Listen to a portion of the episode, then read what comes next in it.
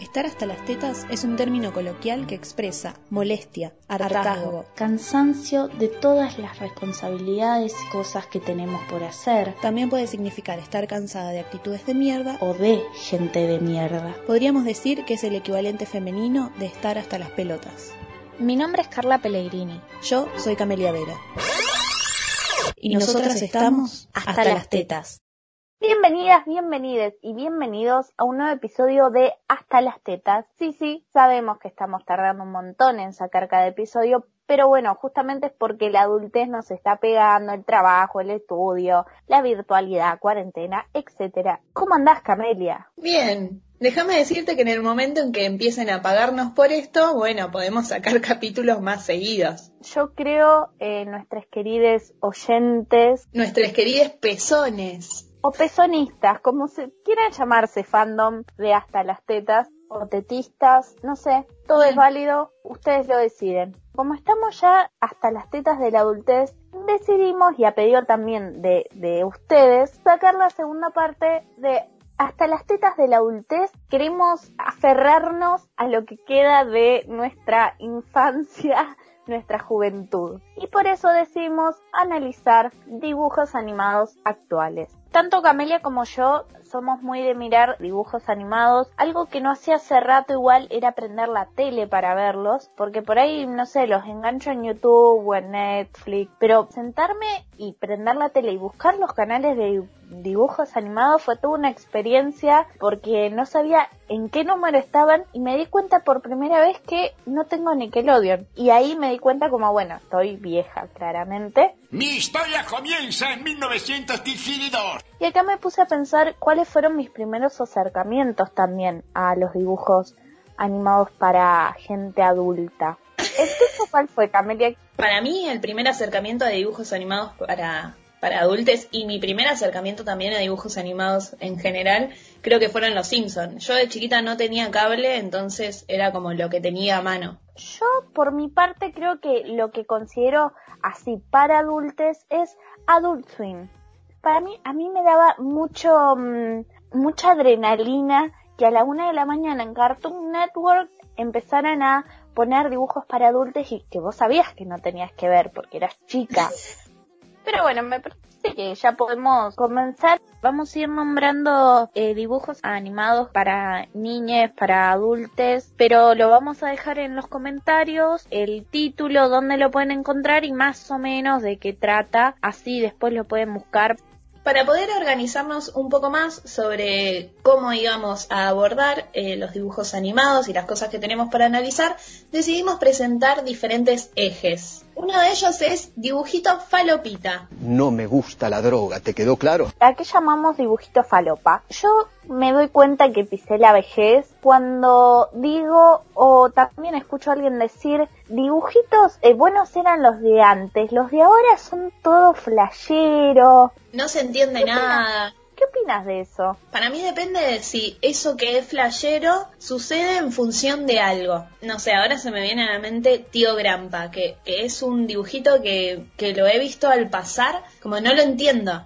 Y te va a pasar a ti. No lo entiendo, no entiendo por qué es gracioso, no entiendo qué es lo que hay detrás de eso. Me parece un poco asqueroso también en muchas veces, pero hay otros dibujos que son flasheritos al mismo nivel, pero que están buenos. ¿Se te viene a la mente algún flayerito? ¿Algún falopita? para decir dos cosas. Primero, la vaca y el pollito. Invasor Sim. O sea, que vengan a decir que son flayeritos los de esta época no tienen cara, básicamente, porque nosotros también consumíamos falopita. Y está todo bien. Es verdad, los dibujos de ahora sí que son medio flayeros, tienen algunas cosas que me dan asco, pero mm, en su mayoría me gustan las historias que desarrollan en esos capítulos que, aunque son flayeras, están buenas. A mí, por ejemplo, se me ocurre un show más que tiene personajes como re bien planteados y historias re, re locas que suceden en el espacio o pueden partir de ideas muy pequeñas o, o muy grandes, no sé, eh, me parece que está bueno. Y por el del otro lado hay algo que a mí me parece que va con esto de que los dibujos de ahora son más flasheros y es una hipótesis que voy a plantear y que voy a desarrollar en una futura tesis. Soy intelectual,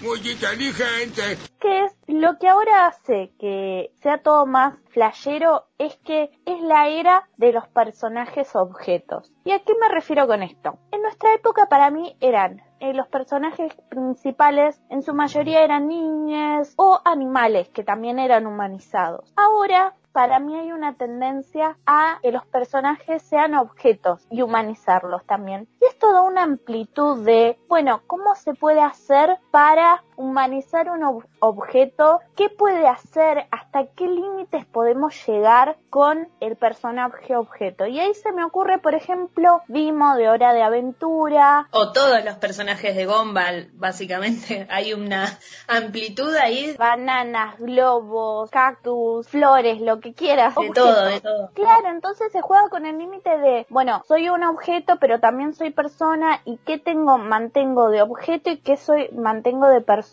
y qué acciones me corresponden. Y eso me parece que hace que los animadores puedan jugar un montón. A mí una de las cosas que me encanta de Gumball es que juegan con una animación multimedia. Hay CGI, live action, eh, stop motion, animación tradicional. Me parece una locura toda esa combinación y cómo confluye también. Y en esto de, animar objetos, también se me ocurre eh, Tuca y Berti, que es una serie animada que está destinada para un público adulto, pero que también juega con las mismas cosas. Y además de generar eh, personajes, que por ejemplo en un momento una teta es un personaje o una azucarera, abre a un espacio completamente nuevo. Y también acá, eh, dentro de esto de, de lo flashero, me doy cuenta de que mm, como hay tanta información todo el tiempo, se hace muy dinámica la animación, como que va a las chapas. De todas maneras, en Tuca y Berti, por ejemplo, vi que utilizan otros recursos de animación en momentos en los que, no sé, se generan recuerdos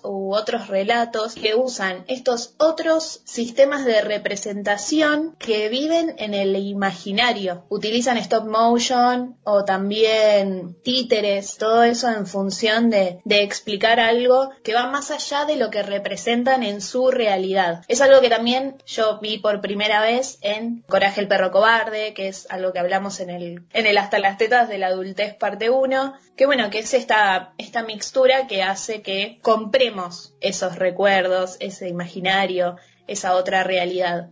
Bueno, y hablando de esto de, de, dibujo falopita, de dibujo flashero, eh, se me viene a la mente también de Midnight Gospel, que es una serie eh, animada nueva, que es de Netflix, y en esta serie lo interesante es que se presenta una realidad con múltiples universos y dimensiones a los que el personaje puede acceder. Me pareció muy interesante esto que nació de la idea de un animador que es eh, Fendelton, Fendelton Ward.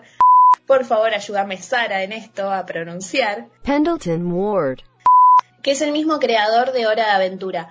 Él escuchaba un podcast, eh, el podcast de Duncan Trussell, donde habla de diversos temas con una perspectiva filosófica. Y acá lo interesante es que la animación no representa figurativamente eso de lo que están hablando, eh, sino que tomando esa, esa perspectiva filosófica hace que lo complementen con la misma animación. Entonces, no sé, por ejemplo, hay una de las entrevistas que hace Duncan en su podcast es sobre la muerte y en esta podemos ver que la entrevistada habla sobre que la verdad que no le tiene miedo a la muerte y mientras tanto en la animación va siendo procesada en una picadora de carne. Como que me parece muy interesante y esto de, de lo surrealista y de cómo podemos tener acceso a diferentes otras realidades. Bueno, y creo que podemos ir pasando al otro eje que planteamos, ya que estamos hablando de, de trama, de, del desarrollo de la historia. Sí, vamos a pasar a Había una vez. En este quisimos hablar un poco sobre los dibujos animados que tienen una historia con, con continuidad, que presentan conflictos que se van desarrollando a lo largo de sus temporadas. Con esto quiero mencionar que generalmente en estos eh, dibujos animados no se subestima a la audiencia, como que nos presentan una historia que desarrolla esos conflictos, que desarrolla a los personajes y que justamente presentan un desafío a la audiencia. Sí, por ejemplo, en nuestra época, cuando nosotras éramos chicas, estaban, no sé, como las chicas superpoderosas, que había un problema en un capítulo, tenía principio, nudo, desenlace en el mismo capítulo y al siguiente ya no se recordaba ese, ese problema. Y yo no sé si es porque, no sé si subestimaban a la audiencia, pero creo que también es con esto de que no teníamos otra manera de poder ver eh, los capítulos seguidos como pasa ahora, que podés encontrarlos en internet, por ejemplo, sino que prendías la tele y veías un capítulo y después veías otro que nada que ver. Sí, yo creo que también igual tiene más que ver con, con, con esa inmediatez de presentar algo que se explica a sí mismo en los primeros minutos, entonces te puedes enganchar en el momento que sea. Pero bueno, ahora yo lo que noto como vos, Kame, es que hay más eh, dibujos animados que se desarrolla la historia a lo largo de, de, la temporada. Por ejemplo, a mí se me ocurre Gravity Falls, que si bien tienen cada episodio una aventura así misteriosa, paranormal, de fantasía que ocurre, todo se va desencadenando y casi siempre en los últimos minutos del episodio pasaba algo que vos sabías que era importante para el desarrollo de la trama principal. Como que eso, había varias historias en paralelo. En Gravity Falls, el creador, por ejemplo, plantea desafíos y juegos al principio o al final del capítulo para que eh, las niñas puedan resolver el misterio final utilizando códigos. Bueno, es muy interesante, vayan a googlearlo porque como saben acá la tarea la hacemos a medias. Yo solamente hago pop. Pop para divertirme. Por otro lado, algo que se me ocurre que también que tiene que ver con la historia es que uno de los dibujos que más me llamó la atención en estos últimos años es Over the Garden Wall o Más allá del jardín, que es una historia para niñas, pero es súper oscura. No hablo de oscura tipo eh, Coraje el perro cobarde, que era de miedo. No, no, hablo de una oscuridad mucho más pesada, mucho más profunda, que a mí me llamó mucho la atención, o sea, yo también en momentos me sentía angustiada. Y está presentada para, para niñas, con una animación, unos dibujos además hermosos, muy muy interesante y muy linda la historia final que habla del amor entre hermanos.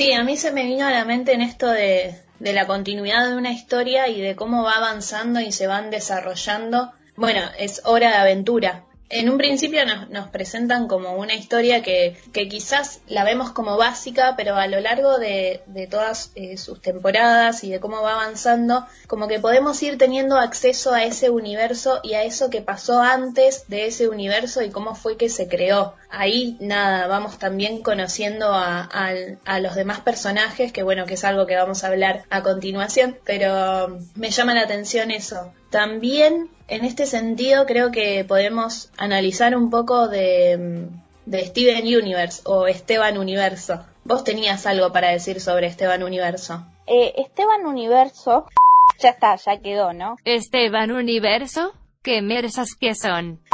Para mí fue una de las series más importantes de Cartoon Network por algo muy especial. Es que la serie se estrenó en 2013, ¿no? Bueno, es la primer serie de la historia de Cartoon Network que está a cargo de una mujer, de Rebecca Sugar. La cadena que ha tenido más presencia femenina es Nickelodeon, ya que Arlene Klasky está detrás de series como Rocket Powers, Los Thornberrys, Rugrats, siendo una de las primeras creadas por una mujer en 1991. Todo lo contrario, por ejemplo, pasa en Disney, que después de su Rose con Pepperán, que es un dibujo que yo no, no llegué a apreciar bien. Este dibujo salió en 1997. Recién hasta 2015, con Dar contra las fuerzas del mal, a cargo de Daron Nefzi, no, no hubo otra mujer a cargo de dibujos animados en Disney. Y bueno, lo que ya comentaba en, Cartoon Network. Eh, me parecen números medio alarmantes, pero bueno, espero que las mujeres en la animación sigan tomando lugar porque creo que aportan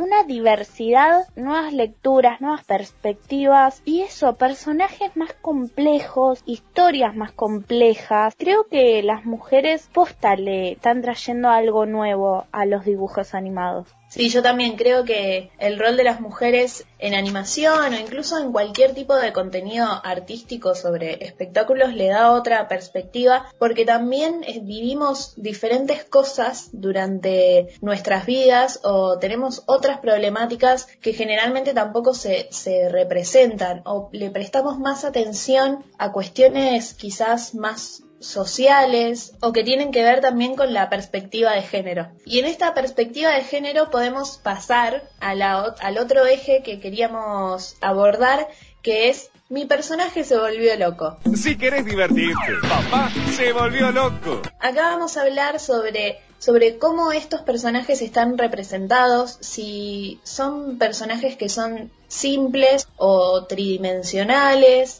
y hablando un poco de Steven Universe, se me viene a la mente esto de lo no binario, de cómo los personajes, ya sea en cuestión de género, no, no están representados en, en ser hombres o mujeres, sino que presentan esas dualidades. Y también en términos de maldad, villanía o bondad y heroísmo. Como que es esto de los grises, que son personajes que no tienen, o que si bien tienen cierto rol del ser villanos o del presentar conflictos, esos conflictos también los podemos ver en otros personajes o incluso en, en un mismo personaje, como podemos ver que en Steven Universe identifican una característica, pero que esa característica específica igualmente presentan conflictos consigo mismas y no con la personalidad del otro, como, como estamos acostumbrados a ver o como se suele ver en los dibujos animados. Son personajes introspectivos, no sé, en este momento se me ocurre pensar en, en Garnet, como ella misma es una fusión de dos gemas y presenta conflictos en ese mismo ser, o Amatista, que, es eh, súper extrovertida y que genera conflictos con su contraparte que es Perla, pero que a su vez ella misma tiene conflictos con eso mismo que le pasa y van desarrollándose los personajes y van siendo cada vez más complejos. Para mí uno de los dibujos animados que representa bien esta complejidad sobre sobre los grises es eh, Hora de Aventura. Es muy genial cómo nos presentan a los, a los personajes. Se me ocurre en este momento cómo presentan esa dualidad entre el bien y el mal. El primer villano que conocemos en Hora de Aventura es el Rey Helado, que bueno, secuestra princesas, pero está muy ridiculizado por una parte y a medida que avanza la, la historia, podemos empatizar con él, podemos conocer su historia, podemos entenderlo. Para mí es como una versión mejorada de Mojo Jojo, donde su villanía tiene una razón de ser o simplemente no, no es un villano villano que encarna el mal. Y también podemos ver esa dualidad en nuestros héroes y heroínas. Se me ocurre en este momento la dulce princesa, que bueno, ella muchas veces eh, salva las papas o encarna esta dulzura de lo dulce y demás, pero no deja de ser una representante de la monarquía y muchas veces podemos ver su faceta de, de tirana. Muy politizada, muy, muy, muy de izquierda, demasiado, demasiado. Y yo creo que volviendo un poco también a lo que es trama, Hora de Aventura decíamos que presenta una historia que se continúa a lo largo de sus temporadas, como los personajes van madurando, van creciendo, van aprendiendo, las acciones y decisiones que toman al principio no son las mismas que van a tomar al final, van creciendo con el espectador también. Entonces, eso me parece súper importante en los dibujos de ahora como que acompañan el crecimiento de las niñas. Sí, y también eh, algo que, que, estoy pensando ahora, que también tiene que ver con la historia, es como algunos conflictos se nos presentan, pero son conflictos que no se resuelven y que los personajes tienen que aprender a vivir con ese conflicto, como muchas veces nos suele pasar a las personas reales físicas de este mundo. Y contrario a todo lo que venimos diciendo de la construcción de los dibujos infantiles de ahora, yo pienso en cómo serán los dibujos para la gente adulta que hoy es joven. Nosotros tenemos el ejemplo de cómo son los dibujos para nosotras adultas, tomados un poco de lo que era eh, las características de los dibujos que mirábamos en la infancia. Por ejemplo, los estereotipos, esto de que la historia abría y cerraba en el mismo episodio. Un ejemplo bastante claro es Family Guy o Padre de Familia. Cierra y abre en el mismo episodio, se olvida el siguiente y los personajes son los más estereotipados del mundo. Y sí, obvio, juegan con eso, con el estereotipo y una característica del personaje se la acentúa al 100%. Entonces, si es desagradable, es completamente desagradable y lo vamos A mí no me llenaban esos dibujos, pero un dibujo animado para adultos que yo considero es la es mi serie favorita de, esta última época es Bojack Horseman. La verdad es que tiene unos personajes y una trama muy compleja. En cuanto a que es drama, pero es comedia, todo el tiempo juega con eso. Y los personajes no son buenos, no son malos, como decíamos con estos grises, sino que presentan dilemas constantes. Te hacen pensar en lo que vos sentís, en las decisiones que tenés, te hacen sentir bastante representada o sentir empatía por lo que está sucediendo y todo el tiempo te están presentando dilemas morales que se te pueden presentar justamente en este tiempo porque no se trata solo de sentirse representada en lo bueno, sino también sentirse representada en lo malo. Bojack Horseman habla, por ejemplo, eh, mucho de, de feminismo, de las cuestiones actuales que se debaten y no habla del feminismo como eh, la parte buena y lo que hay que ser o seguir, sino que nos presenta un personaje principal que es lo que toda feminista odia, pero sin embargo como es el personaje principal no, no podemos dejar de sentir amor y odio y plantearnos qué haríamos nosotras en las situaciones de sus compañeros, por ejemplo. Eso me da pie para hablar de el último eje que, que decidimos tratar, que es Black Mirror. En Black Mirror quisimos presentar un poco lo que es, bueno, dibujos animados que hablan de la actualidad, que se plantan en el hoy y a partir de ahí desarrollan su trama. Como ya dije, bueno, para mí Bojack es una que a su vez eh, la creadora de personajes es la misma creadora de Tuca y Bertie, entonces ahí está planteado el feminismo desde otro lado completamente diferente. En Tuca y Bertie, a diferencia creo que de Bojack Horseman, como que presentan al feminismo como una convicción, pero que aún así genera problemáticas en una quizás el personaje se, se define feminista, pero su feminismo teórico no es el mismo que su feminismo de acción. Yo quiero remarcar esa frase que dijiste de feminismo teórico y feminismo de acción, que yo creo que nos debe pasar a la mayoría de, las chicas, chiques que, que escuchan este podcast, de bueno, cómo a veces pensamos una cosa, pero cómo actuamos es la verdad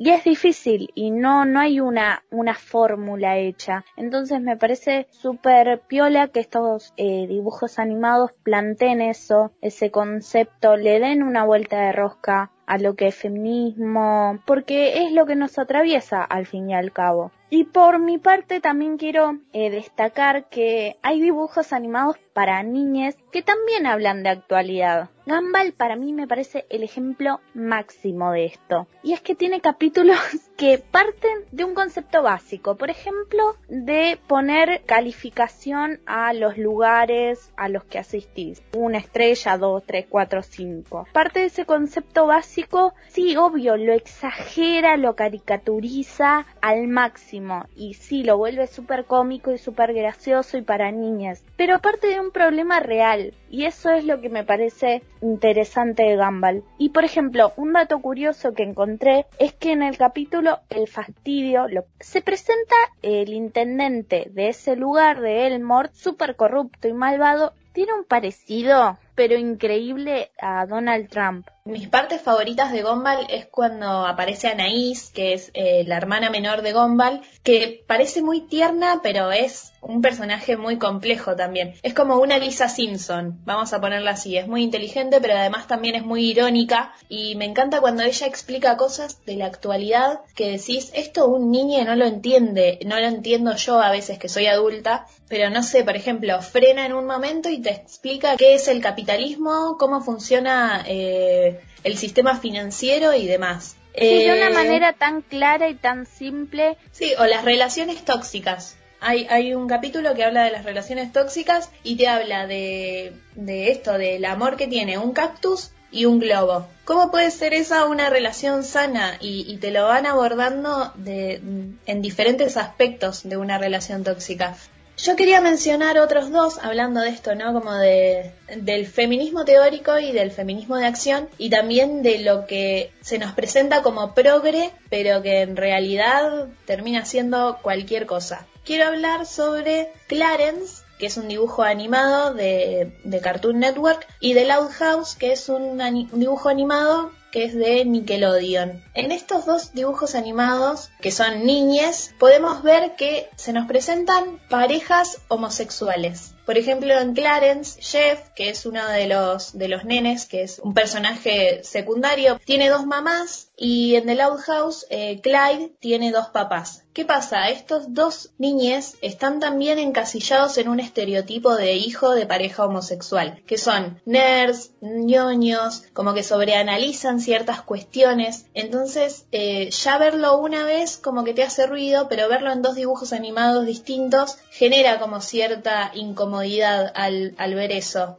se los encasilla nuevamente en un estereotipo. Y estuve averiguando un poco de quiénes son los creadores de estas series y en estos dos dibujos animados hay mujeres guionando, mujeres eh, dirigiendo, pero también me centré en quiénes lo crearon. Y acá te voy a dar una noticia, Carla, que no te vas a caer de culo porque estamos acostumbradas a ver esto todo el tiempo. Y es que ambos creadores de estas series fueron desvinculados, despedidos de sus eh, de las cadenas para las que trabajaban por eh, denuncias de acoso sexual. Yo quiero que sepan que Camelia investiga.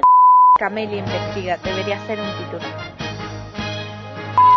Yo quiero que sepan que Camelia investiga y espera hasta que estemos acá grabando para darme estas noticias y ver mis reacciones en vivo. Y yo les juro que estoy anonadada. Sí, sí. Pero bueno, como que podemos ver esto, ¿no? Como del, bueno, me presento como una persona progresista, hablo de temas de actualidad, pero al fin y al cabo terminan siendo machirulos. Yo le quiero decir a Fendleton Ward que siendo creador de, de Midnight Gospel y de Hora de Aventura, que por favor no seas violín. Por eso amamos a, también a las mujeres animadoras. Rebeca, estamos esperando tu próximo proyecto, Negri. Creo que hemos terminado, Camelia, de, de, analizar. Ustedes también nos pueden decir cuál es su dibujo actual favorito, ya sea eh, para niños, para adultos, porque no nieguen que también ven dibujos para niñas, no lo nieguen. Está muy bien. Y comentarnos por qué creen que les gusta tanto para que también nosotras lo podamos ir a ver. Y como hemos terminado, ya le estamos dando un cierre a este episodio, creo que es momento de pasar al flete y es el flete capaz más falopa que van a ver, que van, van a escuchar, escuchar en este podcast, porque la verdad no se nos ocurría nada y dijimos, no vamos a hacer como la otra vez, no, qué aburrido. Bueno, el flete de hoy es, tengo un flete cargado con celebridades argentinas que podrían encarnar dibujitos animados. Fuimos creando la lista entre las dos, no lo vamos a mentir, y riéndonos. Hay algunas controversias, algunas diferencias, así que bueno, vamos a ir viendo. Y bueno, por supuesto queremos que ustedes también participen y nos digan qué famosa argentina creerían que podría ser el live action de un personaje animado. Arranquemos por Steven Universe. Dijimos, ¿quién puede ser Steven Universe? Y concluimos en la decisión de que puede ser Agustín Sierra, pero de chiquito. Y después pensé un poco en las gemas de cristal. La primera que se me vino a la mente, no sé, fue Erika Rivas para hacer Perla. De todas maneras pensé en generar un trío en estas gemas de cristal y qué trío podemos conocer que encarnen bien a esas personalidades. Se me vino a la mente Furia Bebé y para mí Perla podría ser Daniela Sayé, claramente amatista siendo ruidosa, exaltada por todo, eh, bimbo y Malena Pichot siendo Garnet, que físicamente no tiene nada que ver, pero para mí la actitud es eh, todo. Después pensamos en regular show o un show más en Rigby y Mordecai. Uno alto, el otro petizón y cómo no, que son Miguel Granados y Martín Garabal. Los Kingas acá presentes. Sí. Hora de aventura. Para mí, Finn reda a Louta. Sí, reda a Louta. Me lo reimagino a Louta usando además el gorrito de Finn. Por otro lado, Princesa Grumosa que... Esta salió al toque. Princesa Grumosa es la faraona. Marceline, ahí tocando su guitarra, siendo la reina de reinas del rock, Marilina Bertoldi. Pensemos a Gravity Falls. ¿Qué hermanites celebridades podrían representar claramente a Mabel y Dipper? Para mí son eh, les hermanes Noya, les chiquitites Noya. si los viste con Daddy Brieva, son ellos. Qué referencia más viejarda.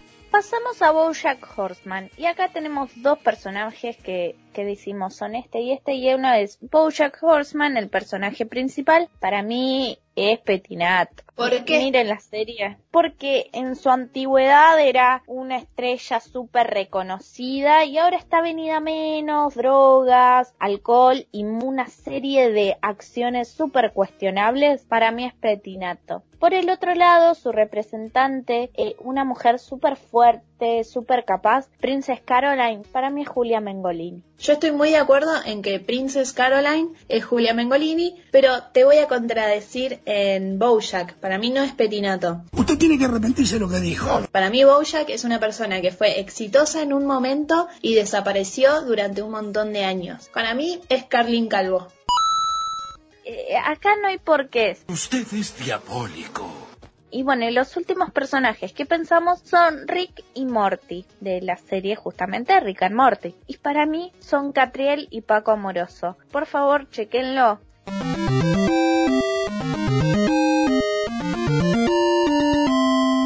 Terminado con este flete tan falopa. Esperamos que se enganchen con esto y nos pongan sus celebridades argentinas como personajes animados. Suscríbanse, denle like. Arre. Arre. Y como todos los episodios, les queremos decir, sigan a las redes sociales de la Coordinadora Estudiantil Artística, esperen sentades los próximos episodios de este podcast de Hasta las Tetas y que ahora nos pueden encontrar en Spotify para que sea más cómodo escucharnos. Les mandamos saludes, esperemos que estén muy bien. Y miren dibujos animados, que son una caricia al alma. Arre. Arre. Arre.